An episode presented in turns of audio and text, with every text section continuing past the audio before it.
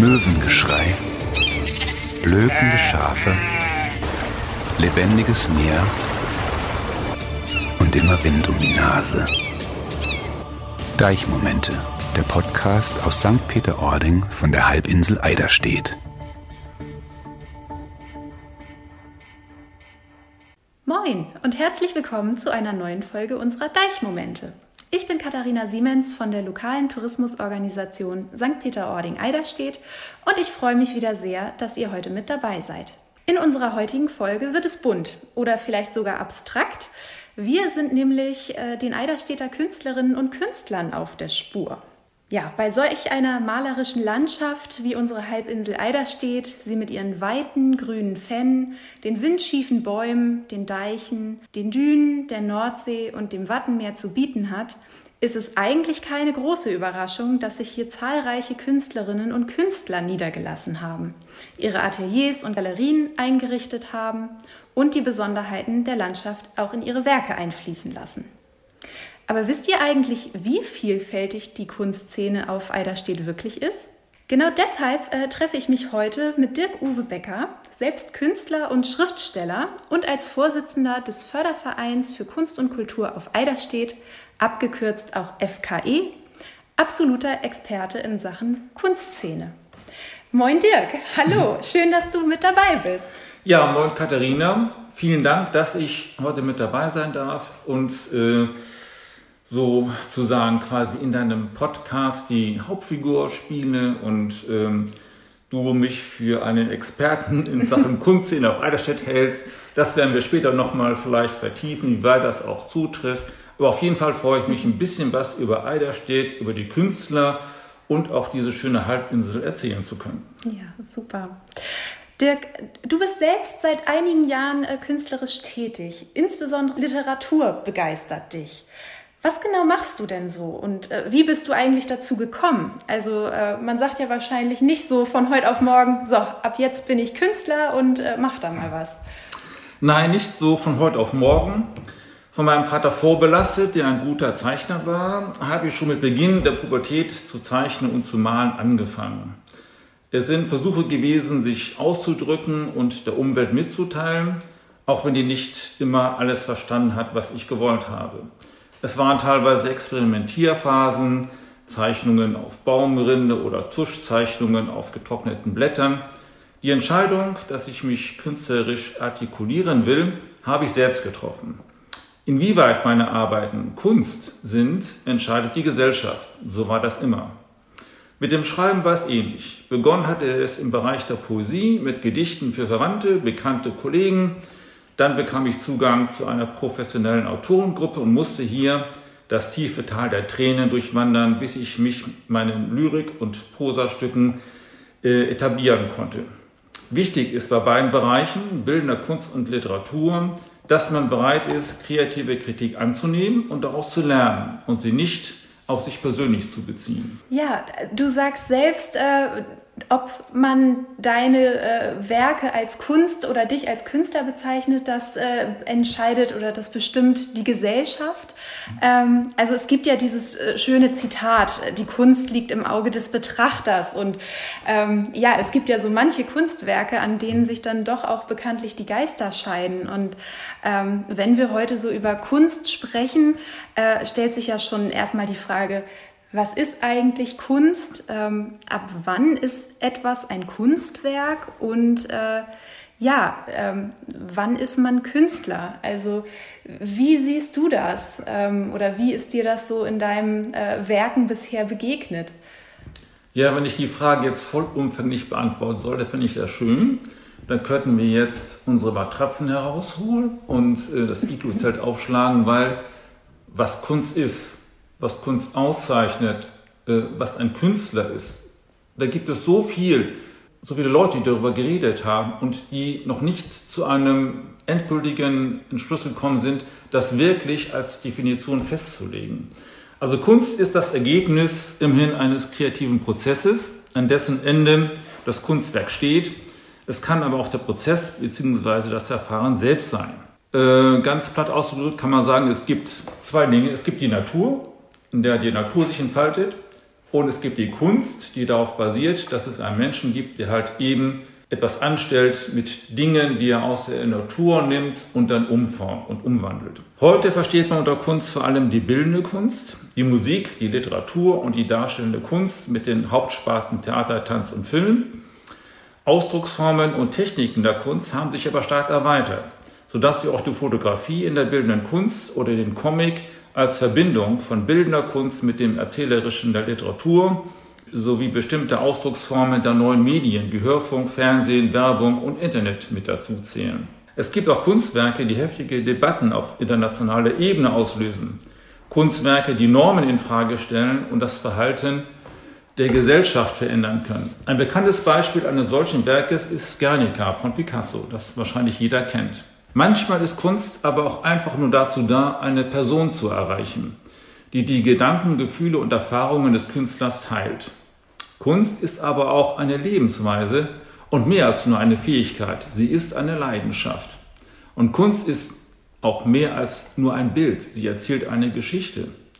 Und letztlich ist Kunst eine Form des kreativen Ausdrucks, die menschliche Erfahrung bereichert, indem Emotionen ausgelöst, Fragen gestellt und Grenzen gesprengt werden können, was man teilweise auch an politischen oder religiösen Reaktionen auf Kunstwerke feststellen kann.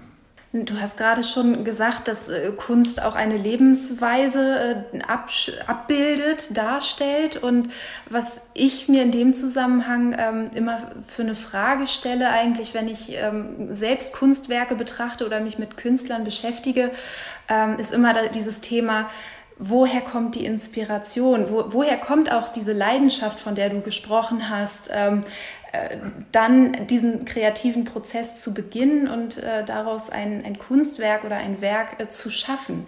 Wie ist das bei dir so persönlich? Ähm, kann man diesen Prozess eigentlich oder diese Inspiration richtig beschreiben? Ist sie auf einmal einfach da oder woher kommt sie? Also die Leidenschaft, ähm, wenn man das bildlich ausdrücken will, als Künstler, das Feuer, das in einem brennt, entzündet sich ganz plötzlich. Es ist wie ein Blitz, der einschlägt und äh, man weiß, ich muss das machen oder äh, ich will ein Gedicht schreiben oder ich will jetzt irgendwas malen, was zeichnen, mir ist irgendwas aufgefallen, ich habe einen Traum gehabt, ich habe eine Idee gehabt, äh, ich habe irgendetwas gelesen, was mich äh, bewegt, äh, das jetzt umzusetzen. Und ähm, als Schriftsteller muss ich sagen, meine Ideen bei der Lyrik kommen spontan. Ein Gedanke, ein Bild, ein Blick aus dem Fenster, ein besonderer Moment. Deshalb habe ich schon früh in meinem Leben Abschied von der sogenannten Anlasslyrik genommen und mich der freien, nicht versgebundenen Poesie zugewandt. Meine Gedichte sind voller Bilder und wenn man sich darauf einlässt und meinetwegen die Augen schließt, wenn es vorgetragen wird, ist es wie eine kurze Filmsequenz. Hier kommt dann wieder der bildende Künstler durch. Ich habe sehr emotionale Gedichte geschrieben, ebenso in der Prosa und solche, die konkrete, manchmal politische Anlässe besitzen. Als Beispiel äh, während des Zweiten Irakkrieges 2004 bin ich mit einem Freund und Schriftstellerkollegen Manfred Kolb durch Dithmarscher Galerien getingelt und wir haben unsere Empfindungen zu diesen Vorgängen im Nahen Osten in Gedichten ausgedrückt. Leider vergisst der Mensch sehr schnell, deshalb gibt es Bücher, in denen man denn sowas nachlesen kann. ja, Total gut. Du bist ja selbst äh, literarisch ja. Äh, begeistert, interessiert, schreibst auch mhm. selbst. Ähm, was sind äh, Werke von dir? Wo kann man äh, die auch nachlesen? also es wo, wo gibt jetzt, ja gut, ähm, Werke ähm, gibt es jetzt sechs Lyrikbände, die ich gemacht habe, entweder allein oder mit einem zweiten Schriftsteller zusammen die ähm, teilweise auch illustriert sind. Ich habe dann eigene Werke genommen äh, und die Lyrikbände illustriert, weil ich so Bleiwüsten nicht mag, sondern auch finde, dass man ein Bild auflockern kann. Äh, kann auch ein bisschen äh, äh, quasi von Gedicht zu Gedicht, was ja auch eine sehr zusammengeballte Empfindung darstellt, wieder für einen Gleichklang sorgen, bevor es dann zum nächsten Gedicht geht. Ähm, die kann man vielleicht im Internet finden und da noch erwerben.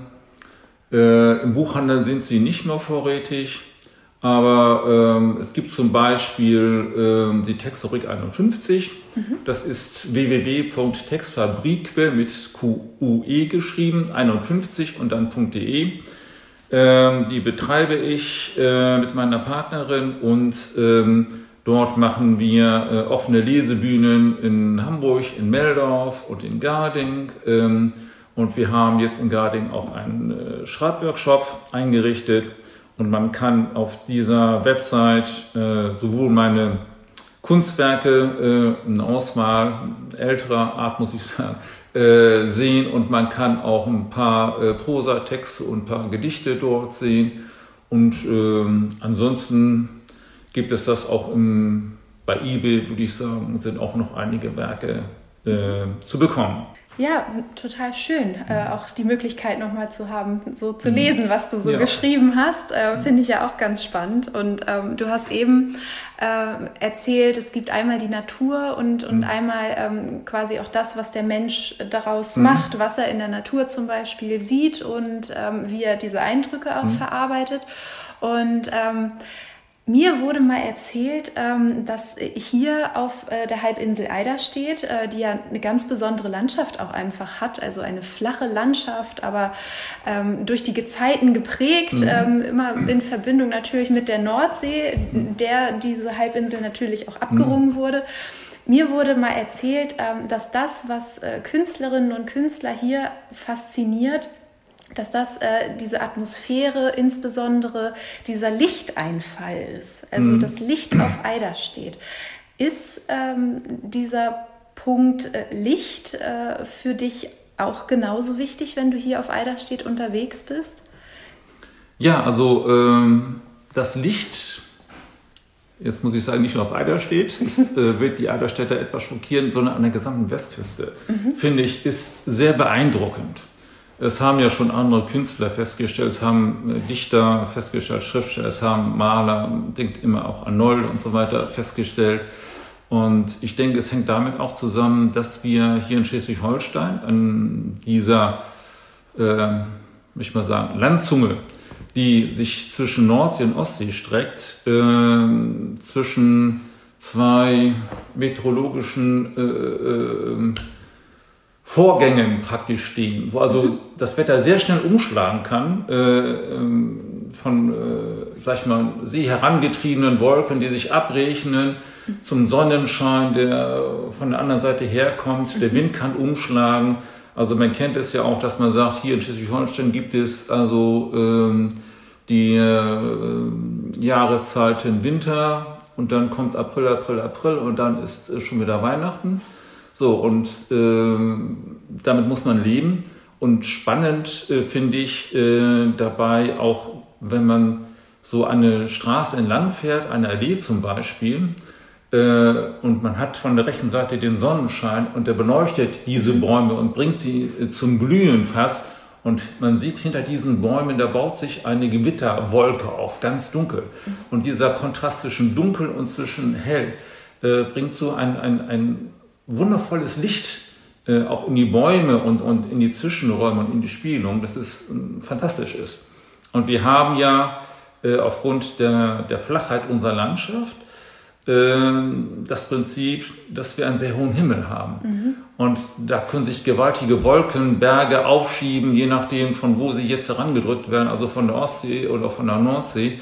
Und äh, man steht als Mensch unten drunter und wird sich bewusst, dass man ja eigentlich sehr, sehr klein ist äh, in dieser Natur und fast unbedeutend. Und mhm. dass die Gewalten sich im Himmel, am Himmel oder auf dem Meer abspielen.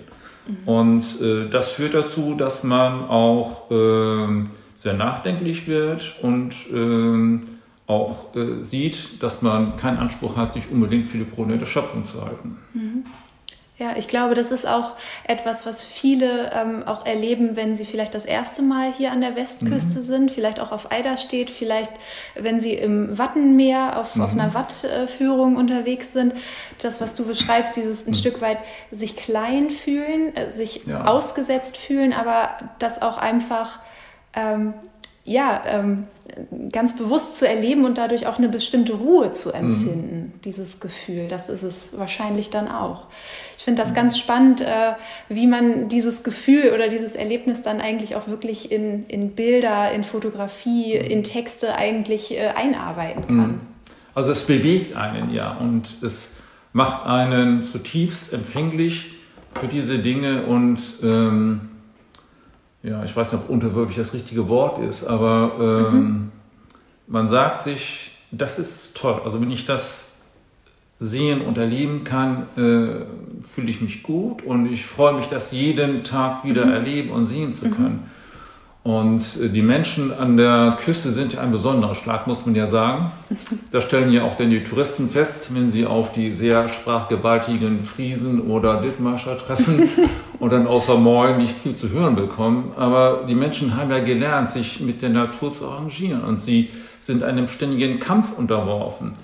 Und äh, auch das Abbringen des Landes äh, ähm, aus dem Meer war ja nicht einfach so gemacht, sondern es hat viele Leben gekostet. Ähm, es hat viel, viel ähm, ja, Tränen äh, gekostet, äh, Blut und Schweiß.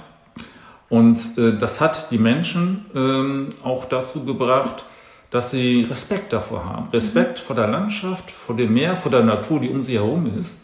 Und wir haben ja auch die äh, wirklich wunderbare Gegebenheit, dass wir diesen Naturpark Wattenmeer mhm. vor unserer Nase haben. Wir leben quasi in einem Naturpark, das muss jedem auch bewusst sein.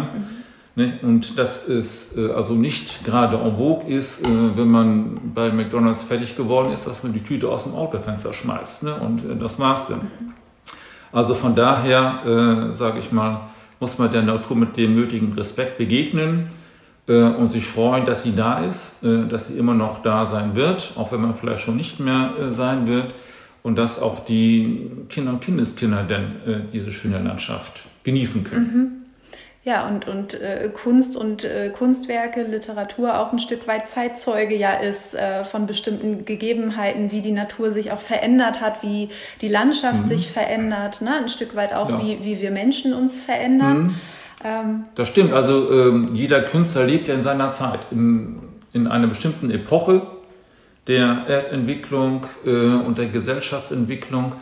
Und äh, er ist ja diesen ganzen Einflüssen ausgesetzt. Er wird sie natürlich auch in sich aufnehmen, er wird sie reflektieren und er wird sie wieder umsetzen in seine Bilder. Mhm. Und äh, ob ich jetzt abstrakt male oder ob ich jetzt naturalistisch male, die Landschaft, äh, das kann ich leichter natürlich feststellen und sehen aber man kann daraus auch äh, die Entwicklung einer Gegend feststellen. Wir haben ja hier auch äh, genügend Galerien auf den Inseln ähm, oder hier Museum Landschaft Eiderstedt, wo wir, äh, oder auch, äh, ich glaube, äh, Gemeindegalerie St. Peter-Ording hat viele Werke von einheimischen Künstlern, wo man auch sehen kann, wie war es früher gewesen, wie hat die Landschaft früher ausgesehen, wie hat sie sich verändert, was hat dazu geführt, dass sie geändert worden ist und ich stellt sie sich heute dar.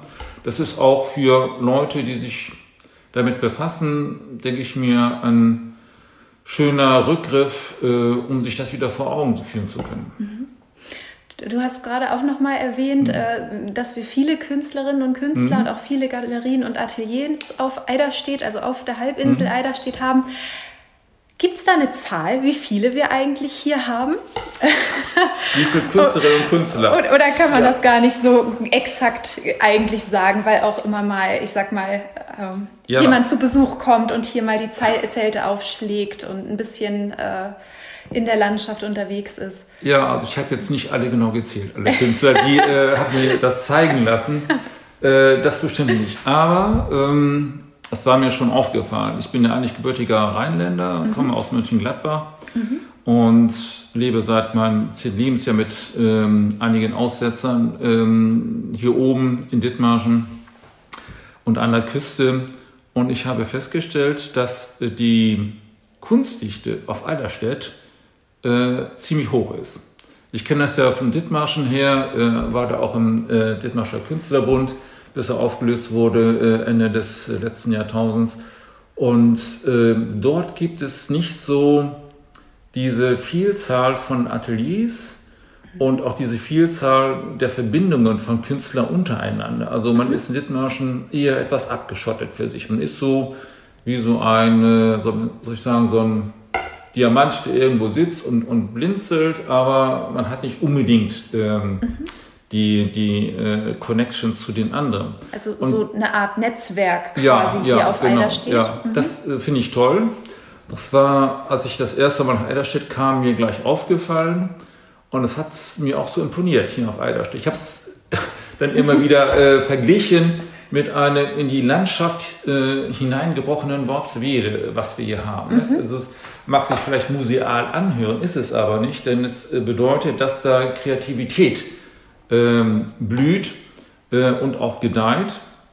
Vielleicht auch dem geschuldet, dass äh, viele Hamburger, glaube ich, so in den 70er, 80er Jahren äh, sich gesagt haben, äh, das Leben in der Stadt ist auch nicht gerade toll. Ne? Ist, äh, klar gibt es sehr viele Angebote, aber wer Natur haben möchte, äh, findet da nicht so viel. Mhm. Und hat geguckt, ja, wo kann ich denn mal hin? Und ähm, Wohnraum äh, beziehungsweise ein Haus oder sowas in Hamburg ist sehr viel teurer, als wenn ich jetzt aufs Land gehe. Ne? Und ähm, es gab zu der Zeit ja auch eine massive Landflucht. Das heißt also, es wurden Höfe verlassen, äh, Karten blieben leer stehen, die konnten günstig aufgekauft werden. Also haben denn diese Leute das gemacht, haben diese Resthöfe und Karten aufgekauft, ausgebaut, umgebaut, Ateliers eingerichtet und waren gleich da, wo sie immer hin wollten, nämlich an einem schönen Ort, wo das Licht so toll ist, wie du gesagt hast, wo man gut malen kann, Plein-Air-Malerei draußen, wo man äh, an der frischen Luft ist, wo man äh, die See vor Augen hat. Ähm, die Vögel, ähm, die Tiere, die, die Weite der Landschaft, den hohen Himmel, wo man tolle Wolkenbilder malen kann. So, und ähm, ja, daraus resultiert eigentlich, dass Eiderstedt eigentlich eine Künstlerkolonie ist, wenn man das so sehen will. Hat natürlich den Nachteil, muss ich auch dazu sagen, ähm, einige wollen mir das ja nicht glauben, dass aufgrund des demografischen Wandels natürlich diese Kolonie auch, äh, sag ich mal, von den Leuten abhängt, die da sind. Mhm. Und die werden ja immer älter. Mhm. Also irgendwann, wenn kein Zufluss da ist, äh, wird auch diese Künstlerdichte auf Eiderstedt abnehmen. Und deshalb wäre es schön, wenn man auch junge Leute dazu bekommt, ähm, die sagen, ich möchte da hinziehen, ich möchte mhm. da auch als Künstler leben und arbeiten. Da müssen sie natürlich nur die Gelegenheit finden, dass sie da auch existieren können mhm. und da irgendwas machen mhm. können. Wann bist du denn das erste Mal nach Eiderstedt gekommen, ähm, wo du so davon sprichst jetzt, dass ähm, man auch Nachwuchskünstler braucht? Wie, wie bist du denn hierher? Beziehungsweise du wohnst ja in Dithmarschen. Ja, ich wohne in einem, in einem befreundeten Nachbarland. Ähm, so, ähm, ja, wie bin ich dazu gekommen? Ähm, dass ich äh, quasi immer mal rumgefahren bin, geguckt habe, wo sind Galerien, äh, wo kann man mhm. mal irgendwo was sich angucken und so weiter. Also und also du hast den Austausch gesucht? Ich habe den Austausch anderen? Mhm. gesucht, weil mich das interessierte und äh, dann bin ich durch Zufall nach Eiderstedt gelangt, nach Wasserkog äh, und mhm. habe da die Galerie von Tom Koswab, der leider schon verstorben ist, und Susanne Wendt äh, mhm. kennengelernt. Wir in, haben uns in Tetenbüll, ne? Wasser, was? In Tetenbüll, ne? Der Wasserkog ja. in Tetenbüll. Mhm. mhm. Und ähm, da äh, ist gleich so eine spontane Beziehung entstanden zwischen uns. Und wir sind immer wieder äh, zu dieser Galerie gefahren, haben uns das angeguckt und haben dann auch äh, weiter rumgeguckt, was da ist. Und uns haben das allmählich gesehen, was es dort eigentlich alles gibt äh, an, an Kreativität. Und ähm, auf diesen Wegen habe ich auch Uwe Herms kennengelernt und Ingeborg Herms und ist auch Schriftsteller, passt ja auch äh, zu uns irgendwie. Und das klappte auch gleich hervorragend. Und äh, ja, so ist meine Liebe dafür entstanden und ähm, ich fand es schön, so die, äh, möchte ich sagen, in die Landschaft hineingestreuten Weiler, also die kleinen Dörfer, die überall mhm. sind. Ist äh, quasi diese Leidenschaft oder ist diese Begeisterung von dir für dieses, ich sag mal, Netzwerk der Künstler, mhm. was du hier auf Eiderstädte vorgefunden hast, ist das letztendlich dann auch ähm, so ein bisschen der Anreiz gewesen, dass du dich im äh, Förderverein für Kunst und Kultur engagierst? Also ja, das, da bist du ja, ja, jetzt seit 2015 Vorsitzender. Ge ne? Genau, das war mit, mit Auslöser weil ich dann mal bei einer Ausstellungseröffnung hatte gefragt wurde, ob ich mir das vorstellen kann, weil da ein Vorsitzender gesucht wurde und dann habe ich lange überlegt, weil zwei Vereine zu finden ist natürlich auch ein bisschen Arbeit. Mhm. Aber ähm, ich habe gesehen, dass es äh, dort eine große äh, Gemeinschaft gibt. Äh, also mit damals 200 Mitgliedern war das schon ein großer Verein. Und äh, quasi damals waren es äh, 50 äh, Künstler, die im Kunstklima äh, versammelt waren. Ein Teil davon kannte ich schon von Besuchen in den Galerien. Und äh, man hat sich da gleich irgendwie heimisch gefühlt. Ne? Und ja. Äh, von daher fand ich das toll. Man hat auch gleich Anschluss gefunden. Und ähm, ich habe zuerst gedacht, okay, also auf Eider steht, äh, historisch gesehen waren das die in Anführungszeichen Feinde von Dithmarschen immer. So haben das beide Seiten gesehen. Jetzt kommt der Dithmarscher dahin und äh, soll jetzt einen Verein leiten. Was werden die wohl sagen? Ne? Aber dann habe ich festgestellt, dass ich ja nicht alleine bin äh, als Dithmarsch auf Eiderstedt. Der Amtsdirektor kam aus Dithmarsch, habe ich kennengelernt und andere Leute äh, in etwas äh, höheren Positionen kamen auch aus Dithmarsch. Also von da war es nicht ganz so schlimm. Und ähm, ich habe es auch nie so gesehen, dass da eine Feindschaft besteht. Also ich fand das toll und ähm, wir haben vom Kunstmann Heide auch mal ausgestellt hier in Garding.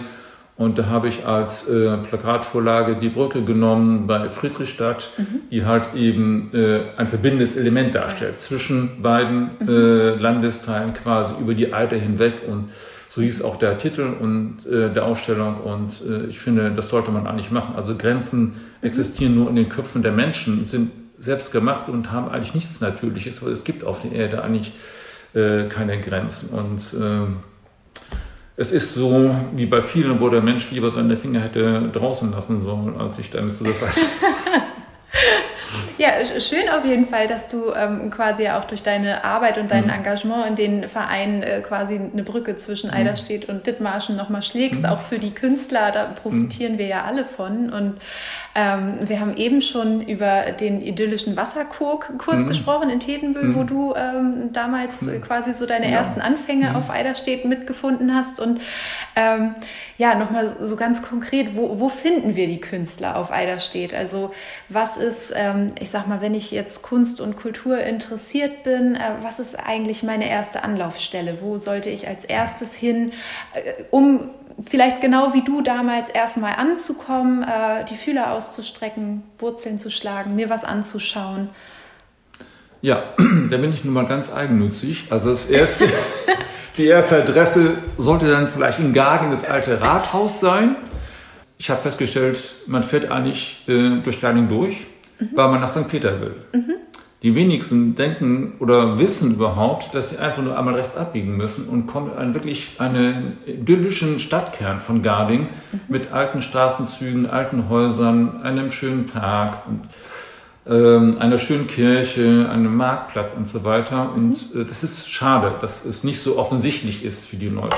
Also eine Aber, klare Besuchsempfehlung, mal fernab der üblichen Wege. Genau, genau. Ähm, zu gucken und ja also man könnte gut starten in Garding im alten Rathaus, weil mhm. dort gibt es äh, in der Saison, also von Anfang April bis Ende Oktober, immer Ausstellungen. Mhm. Dort gibt es Infomaterial äh, zu Künstlern auf Eiderstedt. Ähm, der äh, FKE hat auch einen Katalog herausgebracht mit den Künstlern, die quasi im Kunstklima zusammengefasst sind. Dort wird auch der Verein erläutert, was der Verein macht und welche Sparten es gibt mit Literatur, Kinderförderung und halt eben dem Kunstklima. Und äh, man findet auch von den äh, Künstlern ähm, kleine Heftchen, wo sie sich selbst vorstellen und präsentieren. Also da kann man schon mal gucken, wo mhm. kann ich hinfahren. Mhm. Ähm, wenn man das ähm, noch gezielter haben will, äh, so machen wir zweimal im Jahr offene Ateliers. Ja. Einmal so im Ende April, Anfang Mai, einmal Ende August, Anfang September. Die offenen Ateliers, äh, das sind quasi die Arbeitsräume der Künstler, das heißt da, wo sie wohnen, wo sie arbeiten, überall auf Eiderstedt verstreut. Äh, muss man äh, umherfahren, mhm. sicher, äh, aber es macht auch Spaß. Man lernt die Landschaft kennen, man mhm. kommt von Ort zu Ort, man kann auch bei den Künstlern einkehren und die Künstler sind auch erfreut, wenn Besucher kommen, mhm. sich für ihre Arbeit interessieren. Und äh, bei diesen offenen Ateliers, bei diesem einen Tag, äh, immer von 11 bis 18 Uhr, hat dann die Möglichkeit, ähm, nicht nur zu sehen, was stellen die Künstler gerade aus, sondern man kann teilweise auch mitarbeiten bei denen, man kann sehen, wie ein Werk entsteht, man kann sich selbst mal versuchen, wie ist das jetzt, mal einen Notschnitt zu machen oder zu drucken. Mhm. Man kann auch äh, sehen, mit welchen Farben arbeitet der Künstler, wie kriegt er das auf die Leinwand, äh, was ist Fixierung und so weiter. Man kann mit dem Künstler sprechen, sich über die Bilder austauschen und vielleicht einen Zugang finden. Mhm. Äh, einmal äh, der, der Besucher zu dem Bildwerk und der Künstler über den Besucher und seine Ansicht des Werkes vielleicht einen anderen Blick äh, auf sein Werk, was er da geschaffen hat. Und so partizipieren beide Seiten davon und äh, das finde ich immer eine schöne Geschichte. Und äh, wer mobil unterwegs ist, äh, kann das mit dem Fahrrad äh, machen äh, oder mit dem Auto. Glaube, äh, mit dem Zug auf Altstadt ist es ein bisschen schwierig. Aber eingeschränkt. eingeschränkt.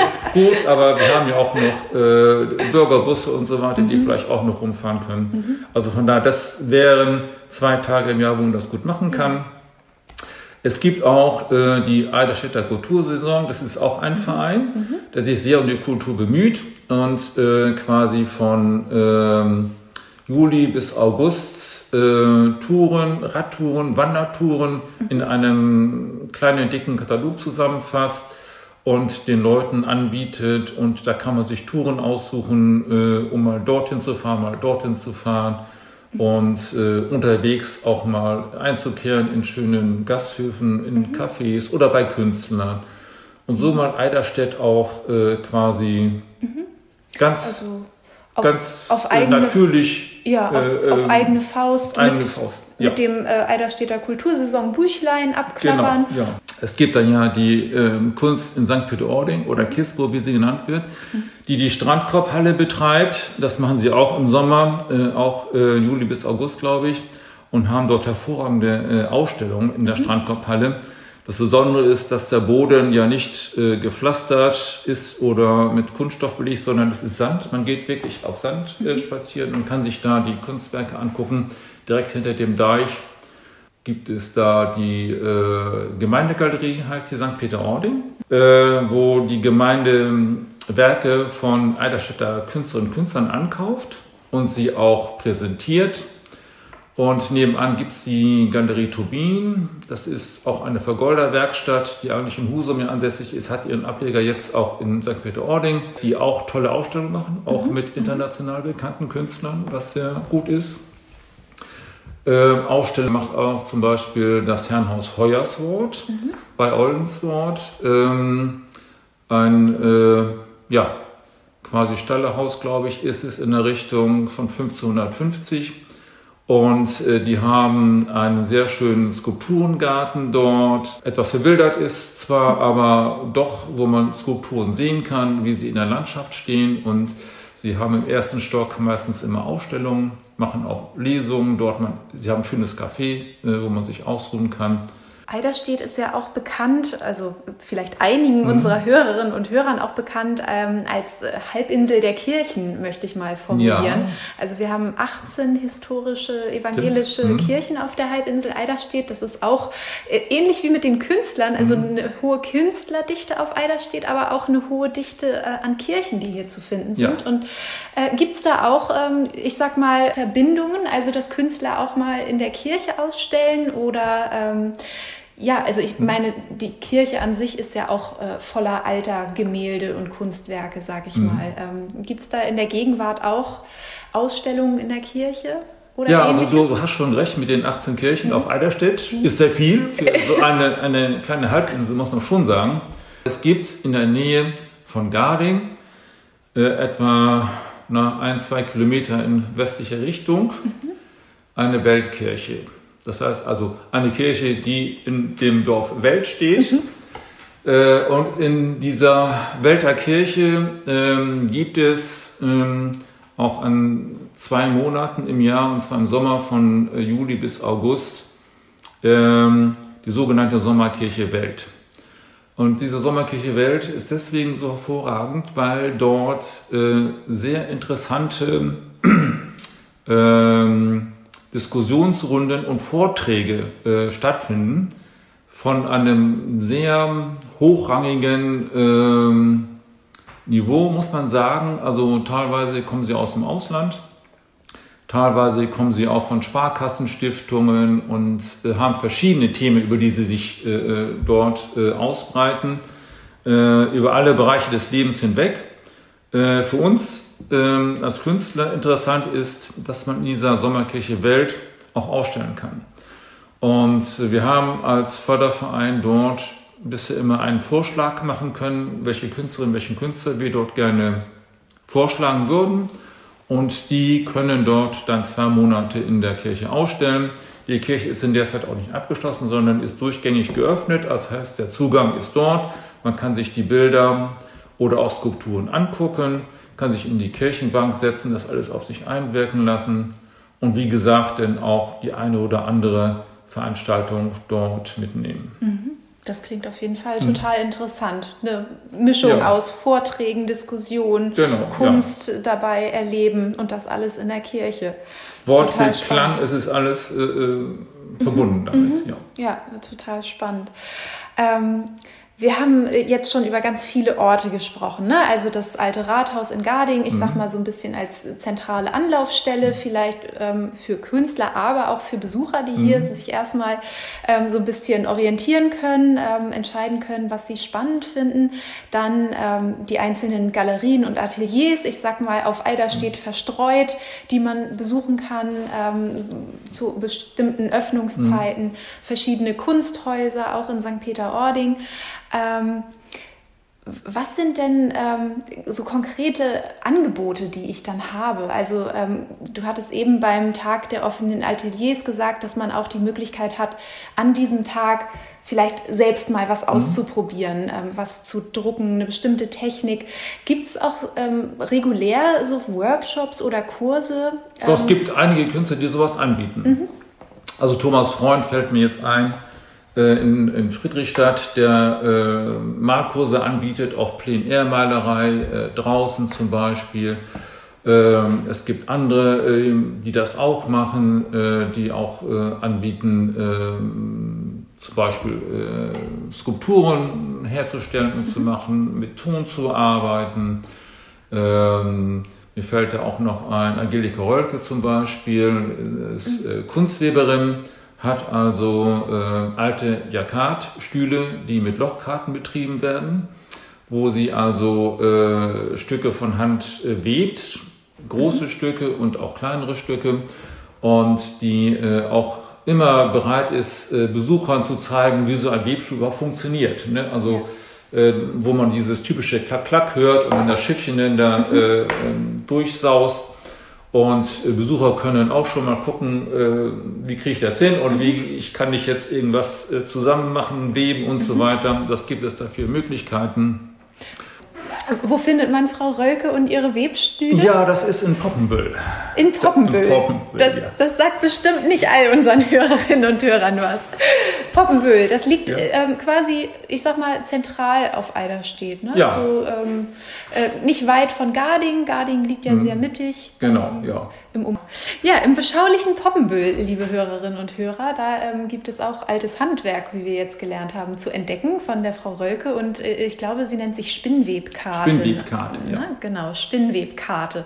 Also ich finde ganz äh, faszinierende ähm, äh, ja, Künstlerinnen und Künstler, äh, Menschen, die auch altes Handwerk noch betreiben. All das findet sich hier auf äh, der Halbinsel Eiderstedt und ähm, ich habe ja eigentlich gedacht, wir machen so eine, so eine kleine ähm, To-Do- oder To-See-Liste. Ne? Also ähm, so die Top drei äh, Plätze, die man gesehen haben muss äh, oder die Dinge, die man getan haben muss auf Eiderstedt, wenn man Kunst und Kultur interessiert ist.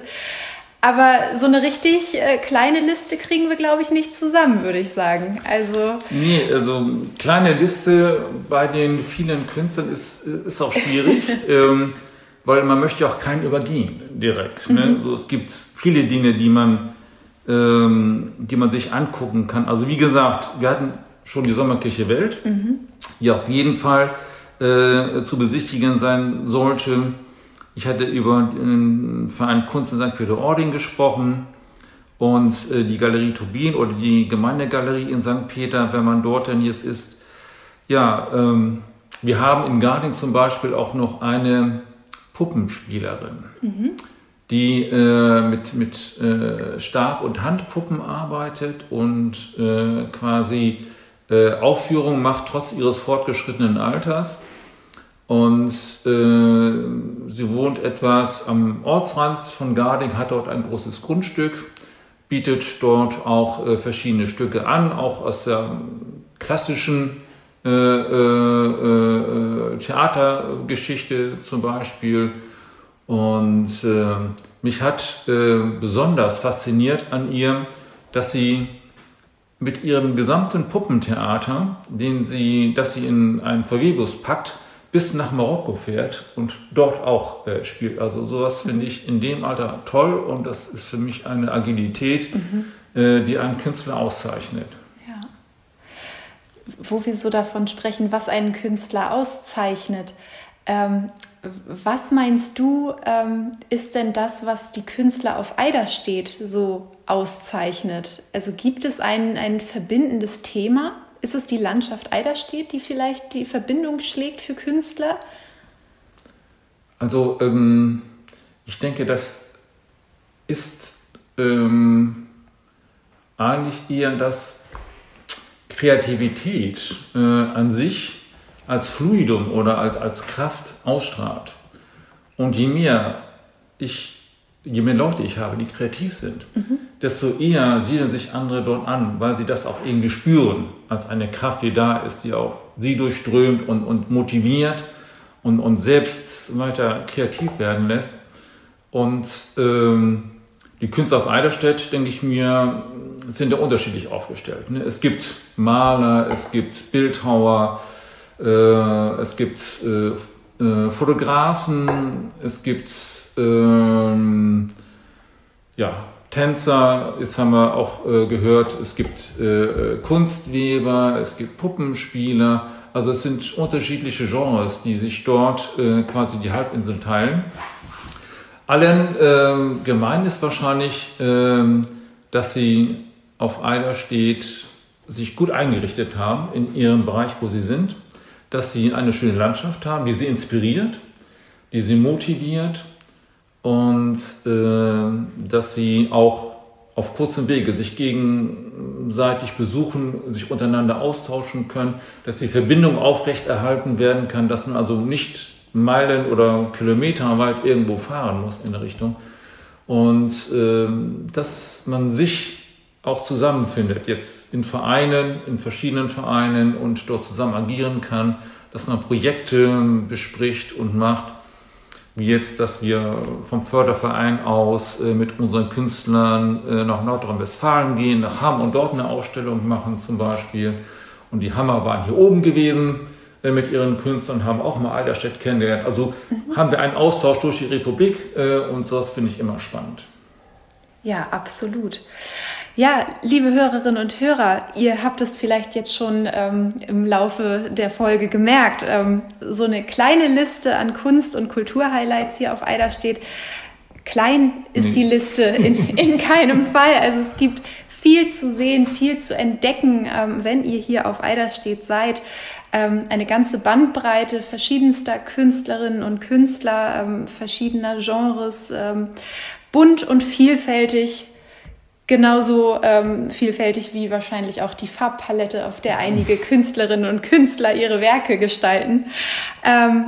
Wir hoffen, ähm, dass wir euch, liebe Hörerinnen und Hörer, ähm, jetzt heute auch dazu inspiriert haben, auf eurem Ausflug nach Eiderstedt ähm, in diese vielfältige Kunst- und Kulturszene einzutauchen und äh, sie vor Ort zu genießen. Und ich möchte an dieser Stelle ganz herzlichen Dank sagen an dich, Dirk, ähm, dass du uns so toll und so lebendig über diese schöne ähm, Landschaft und über ähm, die Künstlerinnen und Künstler erzählt hast. Vielen Dank. Ja, ich danke auch, Katharina, dass ich dabei sein durfte und äh, dass du mich eingeladen hast, bei diesem Podcast mitzumachen. Hier auf Eiderstedt mit seinem Nationalpark Wattenmeer und der Kreativität, die hinter jedem Riedgras oder jedem Haubach zum Vorschein kommt, gilt der Mehrwert.